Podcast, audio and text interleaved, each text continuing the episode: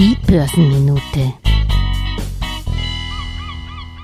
Besonders überrascht haben sich die europäischen Aktienmärkte gestern nicht gezeigt, dass die Europäische Zentralbank nicht wie im Juni angekündigt nur 0,25 Prozent, sondern gleich 0,5 Prozent erhöht hat. Was hätte sie auch tun sollen? Die jüngste Leitzinserhöhung in den USA um 0,75 Prozent war nun mal eine Steilvergabe.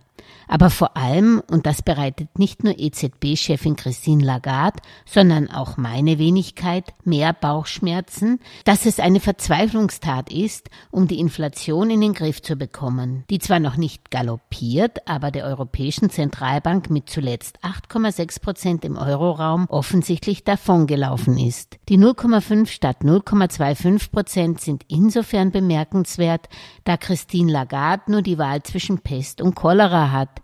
Bekämpft sie mit höheren Zinsen die Inflation oder reduziert sie mit geringeren Anhebungen die Rezessionsgefahr? Um es positiv zu formulieren, unseren Unternehmen geht es noch gut genug, so dass die hohe Inflation das größere Übel ist, das man mit höheren Zinsen an der Wurzel packen muss. Und was schützt am besten gegen Inflation? Ja, da sind wir wieder bei unserem Lieblingsthema der Börse. Natürlich Aktien, wie mir Claudia Fiegel, Partnerin der Wiener Privatbank Gutmann, bestätigt. Sie hat für mich nachgerechnet, was aus 1000 Euro geworden wäre, wenn man sie in verschiedene Anlageformen gesteckt hätte vor zehn Jahren. Und siehe da, trotz der Rückschläge im ersten Halbjahr 2022 hätte man zum Stand 20. Juni mit globalen Aktien etwa 3500 Euro im Depot, mit Immobilien hätte man sein Vermögen durch die niedrigen Zinsen und damit günstigen Finanzierungskosten auf 2000 Euro verdoppelt.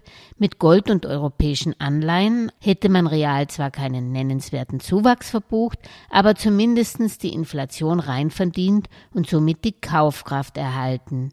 Mit Silber hätte man auch das leider nicht geschafft.